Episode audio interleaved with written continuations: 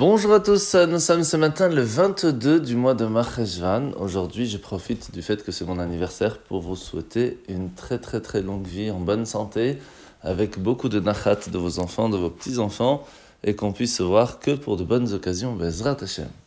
Alors nous sommes aujourd'hui dans la fin du chapitre 29 du Yigret Kodesh, où l'Admor Azaken nous a expliqué que le fait de étudier la Torah, d'étudier spécifiquement les lois de la Torah, de faire les mitzvot, de faire la volonté de Dieu, c'est ce qui nous permettait de nous attacher à Dieu. Parce que cela lui amenait un plaisir extraordinaire. Puisque c'était sa volonté, c'est ce qu'il attend, c'est ce qui lui fait plaisir. Pour cela, l'Admor Zaken nous avait expliqué que la couronne de Dieu se dit en hébreu Keter, à la valeur numérique de 620 pour les 613 commandements et les 7 lois que les sages nous ont ajoutées. Nous allons comprendre maintenant un autre passage de la Torah où il est marqué que la femme est la couronne de son mari.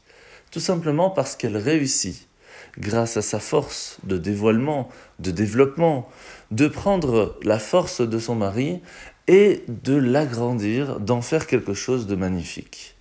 Eh bien, c'est un petit peu la même chose pour avoir un enfant. Le mari va donner une petite chose qui va en fin de compte grandir et réussir à devenir un enfant. De la même façon, la Torah orale, la Torah qui vient nous expliquer ce qui est marqué dans le texte du Chumash, etc., c'est ce qui va nous permettre de comprendre véritablement ce que Dieu attend de nous.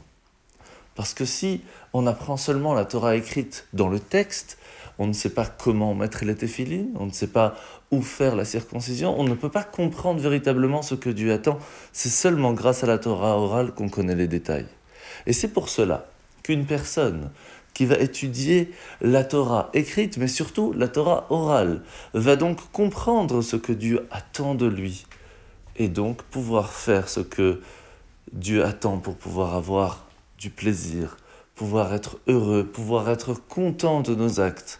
Et c'est pour cela que toute personne qui étudiera au moins une mitzvah par jour, un petit peu de Torah orale par jour, aura la chance de profiter du monde futur. Et c'est ce que l'on va faire tout de suite avec la mitzvah de ce matin.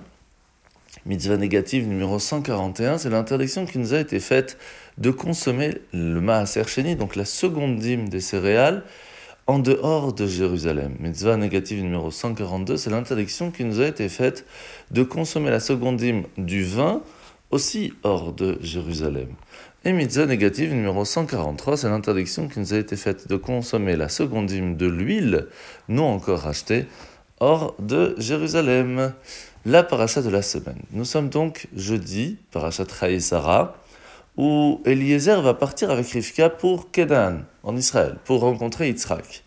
Puis, plus tard, Yitzhak et Rivka vont se marier, et c'est Rivka qui va assumer la place de Sarah comme matriarche de la famille. Alors c'est intéressant de voir que Yitzhak va attendre euh, quelques signes pour être sûr que c'est bien Rivka. Entre autres, que lorsqu'elle va allumer les bougies de Shabbat, elles vont brûler jusqu'au Shabbat d'après.